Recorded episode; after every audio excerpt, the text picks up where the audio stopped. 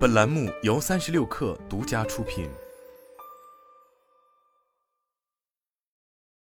本文来自三十六氪神译局。我先是注意到了鞋子，我穿上了鞋子，真正的鞋子，皮革的那种，有鞋带的。一年半之后，我终于回到了办公室，这意味着我放弃了支撑了我这么久的河豚拖鞋与无后跟凉鞋。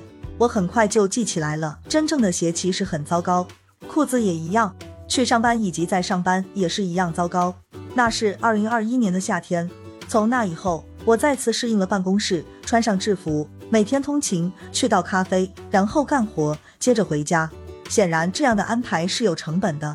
我失去了一些时间穿鞋子、穿裤子，把自己从一栋建筑运送到另一栋建筑。这些时间我本来可以花在工作上的，我错过了在会议间隙做家务，或者为自己准备一顿健康且负担得起的午餐的机会。作为一名大学教授兼行政人员，我的工作时间比大多数职业人士要更灵活，我不需要天天上班。但即便如此，我对生活的控制权还是比以前少了。这个事实很可能导致我的整体工作效率下降。事实上，你我的雇主有可能，甚至很可能，通过允许我们在家工作或采用混合模式来帮助他们的员工改善并改善财务情况。远程办公、灵活就业对各方来说可能都是一场胜利，但实际情况并非如此。对时间和生产力做出理性评估，从来都不是问题。我认为这永远都不会成为问题。但公司不会顾及任何人的福祉或效能如何，还是会让员工回来工作。这是因为从根本上来说，复工计划不会考虑员工及其处境或偏好。相反，这是对一种替代价值的肯定，一种跨越了每一个知识工作行业的价值。如果老板催促你回到自己的小隔间，那么这项政策与特定的公司关系不大，而是与整个办公室生活的关系更大。作为一个机构的办公室，办公室必须存在下去。我们必须去办公室，这一点应该显而易见。但不知何故，事实并非如此。办公室的存在是办公室工作的中心前提。任何事情，甚至是一场疫情，都不会让它消失。可到底什么是办公室？答案之一：组织劳动力但不执行劳动的机构。办公室是让工作成为可能的结构，相当于生产力的母舰。几个世纪以来一直在形成中。办公室是一个构建和维持某种生活方式的地方。最开始的办公室是修道院。d i a n 黑在办公室努力工作的历史中辩称，修道士是第一批办公室人员。这些宗教专业人士坐在办公桌旁，埋头于卷轴与复制的抄本之中，从事着其他地方无法完成的熟练劳动。他们工作的实质其实是复制宗教的文字。这项工作帮助教会的遗产得以维持。从另一个意义来讲，他们的工作场所也有一样的功效。他为修道士提供了一种方式，让他们得以展示其毕生的奉献精神。嘿，观察到，在近代早期，办公室还有另一种含义，由地方官等官僚担任的职位。这个职位的特征是他的工作是在官方建筑里面进行的。这样一个公职人员的具体作用，反而不如他的办公室构建、维系和传递了权力这一事实重要。大概在同一时间，办公室也开始被用来指代行政工作的空间，比方说零售店的后勤办公室。为了维持一家律师事务所、裁缝店或小酒馆的运转，必须要完成诸如记账之类的文书工作。后来到了十九世纪，工厂会设立一间办公室，供资产阶级来监督无产阶级。之后，办公室又扩张成办公楼，然后是办公大楼、办公园区。在此过程中，办公室将劳动力划分成新的类别，迂腐的教权主义官僚管理行政权力。作为知识工作的一种工厂。办公室规范了应该做什么、怎么做、由谁做、在什么条件下做等事情。工人的产出变成了他们的角色，后者反过来又被划分成不同的分工和职业。这是所有组织都共享的一套办公室生活逻辑。员工身着制服，一排排、一层层地分布在自己的公司控制的城市与景观之上。办公室开始定义这些城市以及现代生活本身。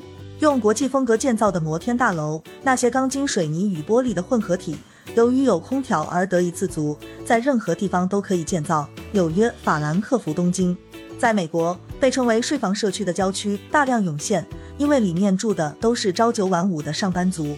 温斯顿·丘吉尔曾经说过：“我们塑造了建筑，而建筑反过来也塑造了我们。”办公室曾两次塑造过知识工作者。作为一座建筑，它定义了知识员工的工作应该在哪里做、什么时候做以及怎么做。作为一个机构，作为从各种办公大楼涌现出来的文化，它为知识员工的生活创造了一个上层建筑。在电话、计算机和智能手机让人随时随地都可以工作之前，办公室文化多多少少是有点封闭的。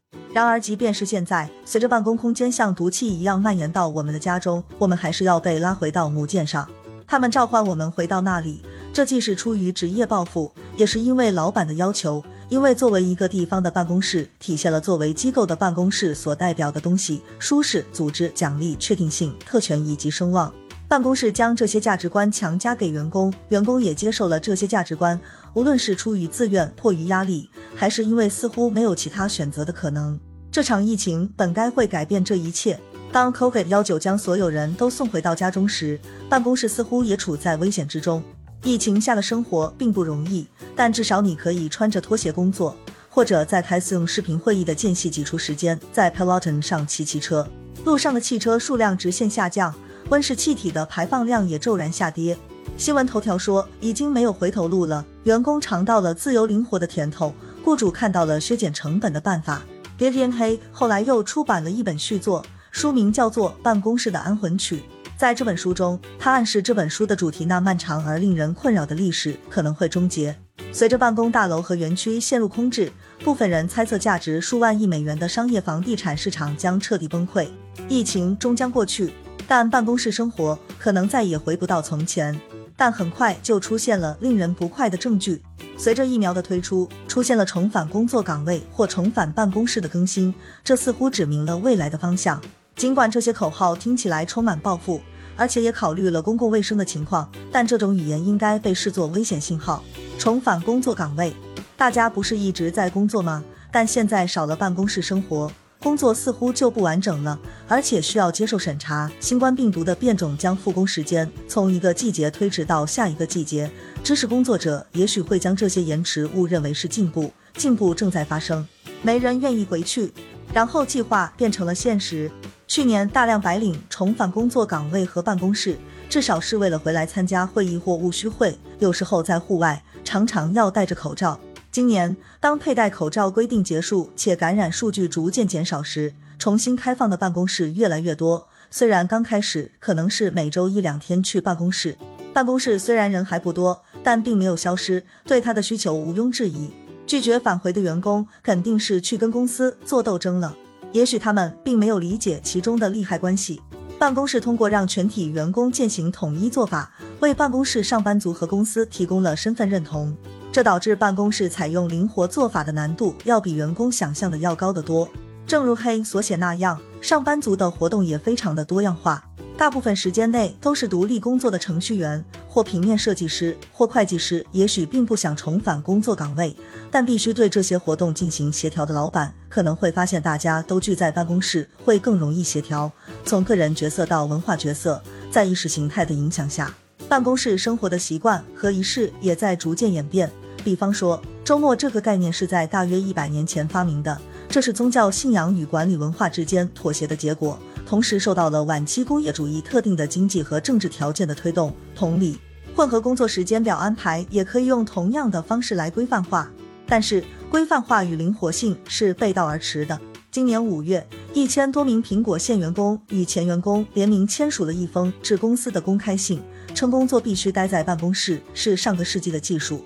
这封信举证了灵活办公的价值，以及它给劳动力带来的多样性。公开信还指出了通勤导致的时间和工作的浪费。员工们写道：“我们估计去上班耗费的平均时间约为工作日时间的百分之二十。”那些相对富裕的苹果员工并不孤单。疫情后，员工往往把生产力当作避免重返办公室的理由，并表示他们觉得在家上班的效率并没有降低。生产力不应该才是重点吗？其实未必。办公室从来都不是为了提高效率而建的，相反，办公室还起到了刹车的作用，减缓了公司实现销售产品或提供服务的使命。可以提醒他的读者，法国小说家奥诺雷德·巴尔扎克在19世纪初曾经感叹：“行政管理这个职业纯属浪费时间，毫无意义。”巴尔扎克说：“他既迟钝又傲慢，只是用来维持造纸业和邮票业。”两个世纪过去了，情况并没有太大变化。TPS 报告和 Workday 表格仍然存在，他们为了某人的利益而服务，尽管与盈亏未必有关系。许多令人厌烦的干扰必须被容忍，因为办公室需要。办公室政治的阴谋和决斗，高级办公室赋予的重要性或地位感，会议中的法庭裁决，这些低效与办公室生活并不对立，反而是它的核心。即使在开发远程办公工具的技术领域，办公室也占据着至高无上的地位。在疫情之前，大型科技公司就已对近一个世纪以来常见的工作环境加倍下注：都市高楼大厦、郊区办公园区。他们那豪华的办公设施、免费食品、健身房、医疗服务等，只是突出了这一点。科技行业对办公室生活最保守的诠释，做出了巨大投入。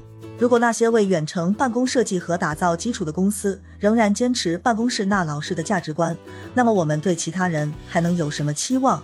混合知识工作仍有可能成为常态，在家办公也许会作为一项福利提供，但要做到这一点。上班族必须组织起来，并斟酌办公室的目标和权利。办公室并不想要灵活，也不太关心效率。